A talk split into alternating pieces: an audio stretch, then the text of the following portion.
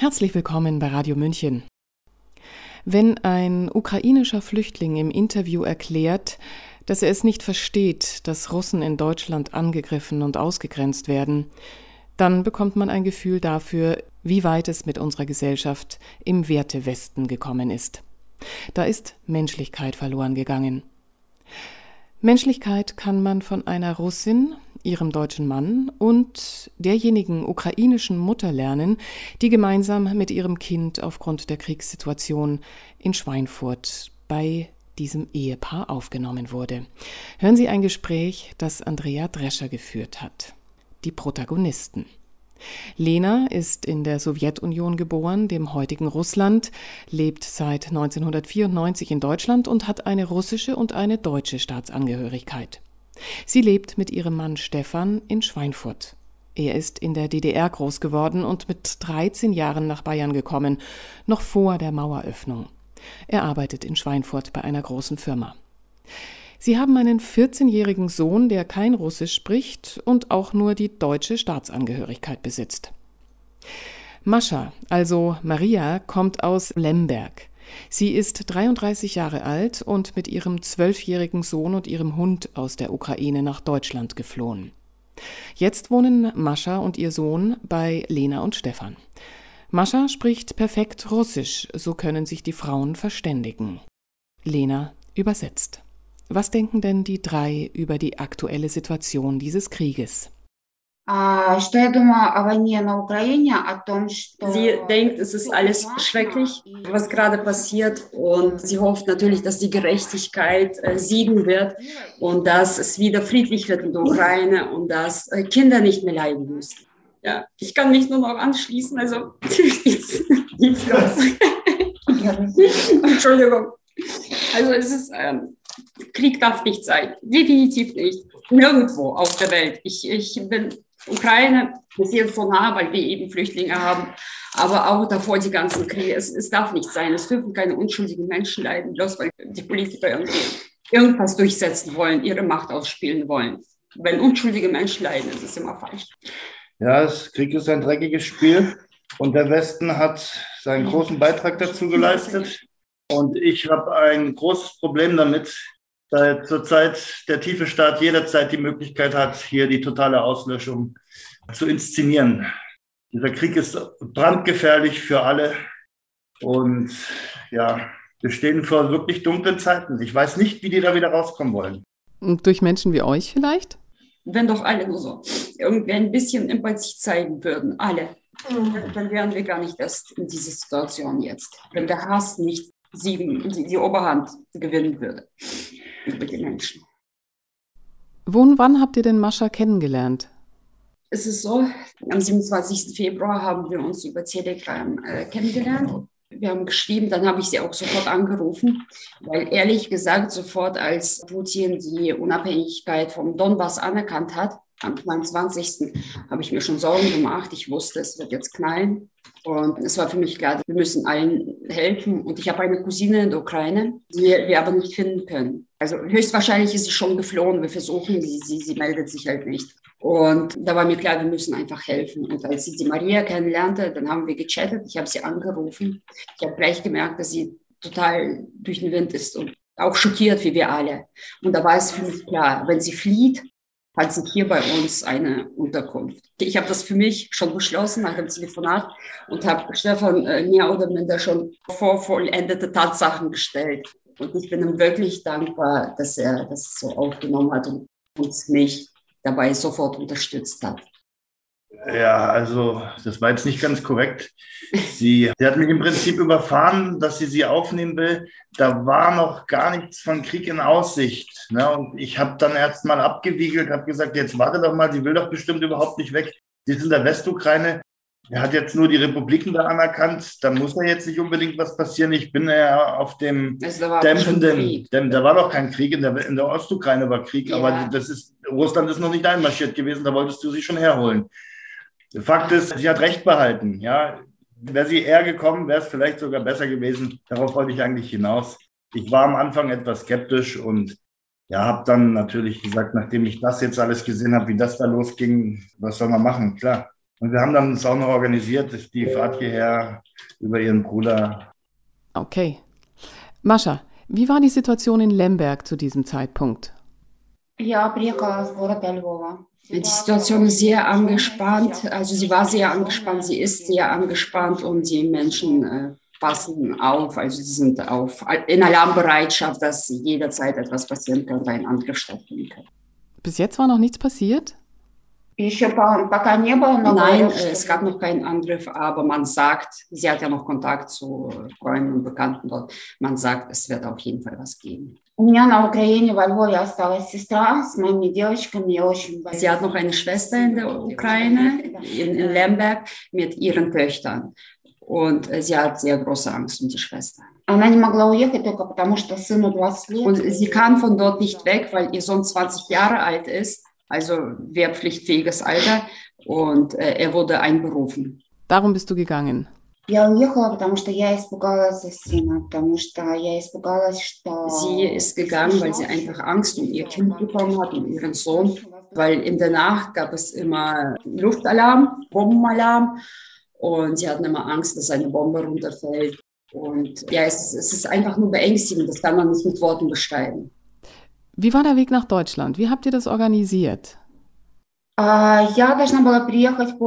Sie hat schon ein Ticket gekauft, aber der Intercity-Zug ist nicht gekommen und das Geld hat sie auch nicht zurückbekommen. Äh, ihre Freunde, die auch am Bahnhof arbeiten, haben ihr geholfen, einen äh, kostenlosen Zug zu bekommen, weil das nahezu unmöglich ist. Man muss drei, vier Stunden und länger äh, warten, um überhaupt ähm, diesen Zug zu erwischen. Mhm. Überhaupt reinzukommen. Also die Züge sind nach Перемышль. Перемышль. Das ist in Polen. Also über die Grenze. Ты переехал через границу. Да, да. Sie, sie hat mit dem Zug die Grenze überquert. Przemil ist von Lemberg etwa 100 Kilometer entfernt. Dafür benötigte Mascha 15 Stunden. Поездка была очень тяжелая. Die Überfahrt war sehr anstrengend. Потому что поезд стоял 8 часов, непонятно по каким. Der Zug blieb stehen, erstmals acht Stunden lang einfach, ohne ersichtlichen Grund. Es war sehr eng, der Zug war überfüllt. Sie mussten stehen, kleine Kinder mussten stehen. Keine Luft hat sie mehrfach wiederholt, es war sehr stickig. Und ein Riesendank spricht sie an alle Helfer aus, die ihnen dort geholfen haben. Sie haben ihnen Essen gebracht, Tee, Kaffee gebracht und sie versorgt und umsorgt. Und insgesamt musste sie 15 Stunden im Zug dann stehen. Also sie hatte keinen Sitzplatz. Sie waren eingesperrt wie in einem Käfig. Die ganze Fahrt über musste ihr Sohn auf dem Koffer schlafen, weil es einfach keinen Platz gab. Im Zug haben sich die Menschen, haben sich alle wirklich unterstützt und gegenseitig auch geholfen, weil ansonsten wäre, konnte man dort verrückt werden. Und wie war der Grenzübertritt? Очень быстро поляки нас очень хорошо встретили, деток сразу забрали. Там. Also der Grenzübertritt der verlief sehr, sehr schnell. Äh, in Polen, die Menschen waren sehr freundlich, sie wurden wirklich wärmstens empfangen. Zuerst wurden alle Kinder, also Mütter mit Kindern bis zwei Jahren, rausgenommen und sie haben auch Essen bekommen, Trinken bekommen und wurden umsorgt. Danach wurden alle anderen rausgeholt. Also sie, sie ist wirklich dankbar den polnischen Menschen an der Grenze, wie viel Wärme und Hilfe, Unterstützung sie bekommen haben. Gab es bei der Ausreise aus der Ukraine irgendwelche Probleme? Uh, da, An der ukrainischen Grenze gab es insofern Probleme, dass man einfach Koffer mit Sachen rausgeschmissen hat aus dem Zug, aber sie persönlich hatte keine Probleme. Und wie ging es in Polen weiter? Also sie, sie hat dort den freiwilligen Helfern gesagt, dass sie nach Deutschland möchte und sie haben ihr sehr geholfen, ein kostenloses Ticket zu besorgen für den Zug von Perimöschel nach Stettin. 9.58 Uhr oder so sind sie gefahren und um 22.40 Uhr oder 21.40 Uhr sind sie dort angekommen. Ich glaube 22 Uhr. Aber das war ein Bummelzug. Ich habe das mit der App verfolgt. Das war wirklich ein Bummelzug. An jeder Haltestelle haben sie angehalten. Deswegen hat es sehr lange gedauert. Und früh morgens um halb vier oder halb fünf hat sie angerufen, hat schon gesagt, sie steht in Polen. Und da habe ich meinen Bruder angerufen, ob er nach Stettin fahren könnte, also mit unserem Auto, und sie holen würde. Und er hat sich sofort bereit erklärt. Wie weit ist es von euch nach Stettin? 600, 700 Kilometer okay. im Dreh. Ja. Und Mascha ist problemlos über die polnische Grenze gekommen? Das Problem. Mhm. Ohne Problem. Das ist ja noch Schengen. Sie hat sich selbst gewundert. Und dein Bruder hat sie dann zu euch nach Schweinfurt gebracht? Also abends, ich weiß jetzt 21.40 Uhr oder 22.40 Uhr sind sie angekommen, weiß ich nicht mehr genau. Und dann sind sie zurückgefahren und dann haben sie erst eine Nacht bei meiner Mama noch übernachtet, weil meine Mama lebt in Hof und das ist nochmal fast 200 Kilometer näher dran, als bis zu uns zu fahren. Genau, und dann hat mein Bruder sie hergebracht zu uns. Das war dann am nächsten Tag, nachdem sie ausgeschlafen waren. Er hat ihnen noch ein bisschen die Stadt gezeigt. Donnerstag. Donnerstagabend war sie bei uns. Wie fühlt es sich jetzt für dich an, in Deutschland zu sein? Schwierig. Einfach moralisch und psychisch war das. Äh, sie verweilt immer noch in einem Schockzustand. Sie hat nicht damit erwartet, dass ich kommen kann oder ich sich hier plötzlich befindet. Ощущения, они нормальные. Германия мне очень понравилась. Deutschland gefällt ihr sehr. Sie fühlt sich ganz gut. Also normal vor allem, weil sie Menschen in der Nähe hat, die sie unterstützen. Also sie, sie spürt die Unterstützung. Я сплю все равно плохо, потому что у меня на Украине осталась сестра. Sie hat trotzdem Angst, sie schläft trotzdem schlecht, weil ihre Schwester eben noch in der Ukraine ist. Ist es gut, keine Angst mehr haben zu müssen? Abrechnen. Super. Und wie lebt es sich in einer Dreizimmerwohnung zu fünft? Jetzt sind es drei Hunde und einer Katze? Ja, es ist, es ist in Ordnung. Ich meine, man weiß ja, dass es nicht ewig dauert. Also wir versuchen jetzt auch schon eine Wohnung in Aktiv irgendwo in der Nähe, dass sie trotzdem noch unsere Unterstützung hat. Es ist okay. Klappt erstaunlich gut. Sie ist sehr tierlieb. Ihr Sohn ist sehr tierlieb. Er ist als erstes mit den Hunden aufgetaucht. Und den Hunden gefällt es auch. Ja, der, der Mops, der wird von ihr Herr Professor genannt und der hat sich heute Nacht schon bei Ihnen das gemütlich gemacht und wollte partout nicht mehr weg von Ihnen. Also es ist ganz gut. Ich komme damit klar. Gefällt mir sogar. Wie geht's jetzt weiter?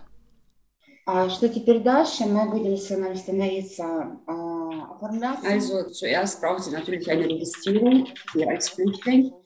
Das ist der erste Schritt. Sie möchte unbedingt, dass ihr Kind so schnell wie möglich zur Schule geht. Sie möchte so schnell wie möglich eine Arbeit finden. Hm, Mascha, was machst du beruflich?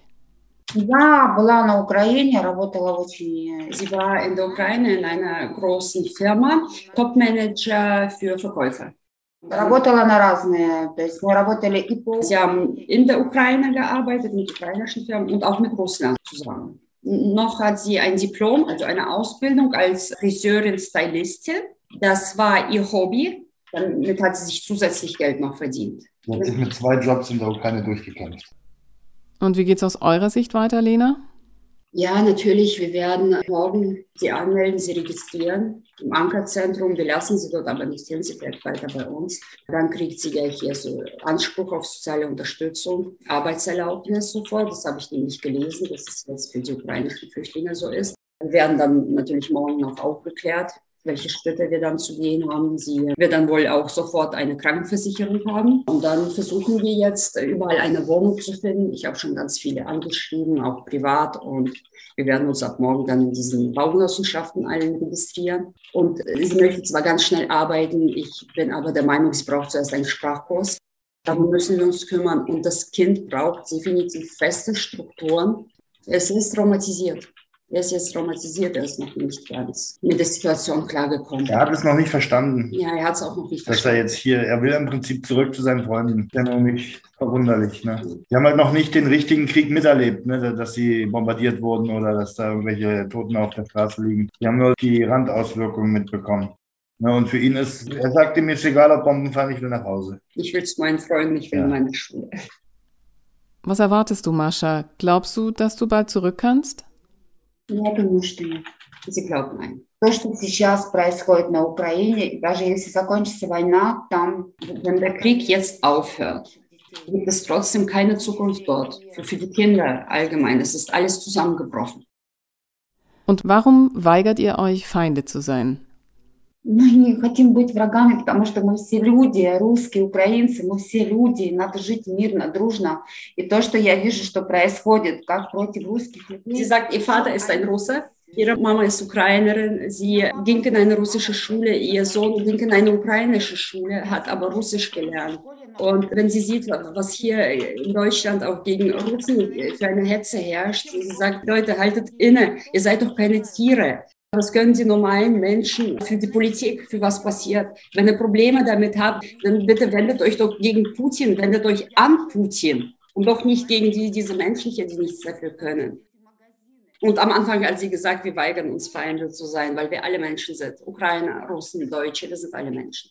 У меня много друзей в Москве, много друзей в России. Sie sagt, sie hat auch Freunde in Moskau, in Russland und sie hat auch Kontakt zu ihnen die weinen. Sie, sie machen sich große, große Sorgen. Wie sie sagt, sie wohnt jetzt bei einer russischen Familie und wir haben ihr ein Dach über dem Kopf gegeben und unterstützen sie. Also sollten wir alle zusammenhalten und uns gegenseitig unterstützen. Und ihr, Lena und Stefan? Ich weigere mich grundsätzlich feindselig gegen irgendjemanden oder gegen irgendetwas Hass aufzubauen. Und Vorurteile sind grundsätzlich schlecht. Wir müssen Vorurteile abbauen. Das geht nicht. Es gibt überall gute Menschen. Es gibt überall weniger positive Menschen. Wir sind einfach nur Menschen. Wir dürfen nicht uns bekriegen. Das geht nicht. Der Hass muss abnehmen. Der Hass in dieser Gesellschaft nimmt jetzt gerade solche beängstigenden Ausmaße an. Angefangen mit den Querdenkern, mit den Ungeimpften, jetzt gegen die Russen. Aber was kommt als nächstes? Das macht mir wirklich Angst. Ich beziehe meine Feindbilder nicht aus den Medien. Ich habe definitiv Feindbilder, aber die suche ich mir dann schon, nachdem ich Informationen von allen Seiten zusammengetragen habe. Und die einfachen Leute leiden sowieso immer noch am Krieg. Das ist ja nur eine allgemeine Weisheit. Sie sagt, sie möchte gerne noch eine Botschaft an die deutsche Bevölkerung loswerden.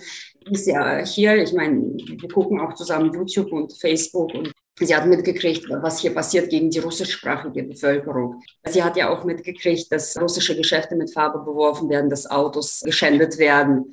Und auf jeden Fall möchte sie gerne an die deutsche Bevölkerung äh, sagen, die, die sollen aufhören damit. Der Russe hier, der, der kann nichts dafür. Sie hofft, wir werden gehört.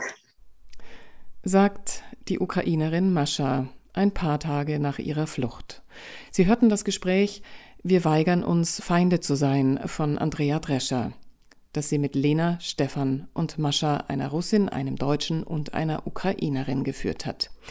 Hilfe wird nun auch für die vom neuen Krieg betroffenen Ukrainerinnen gebraucht. Unterstützen kann man zum Beispiel über die Friedensbrücke Kriegsopferhilfe e.V. Mein Name ist Eva Schmidt und ich wünsche uns allen friedliche Zeiten. Ciao, Servus.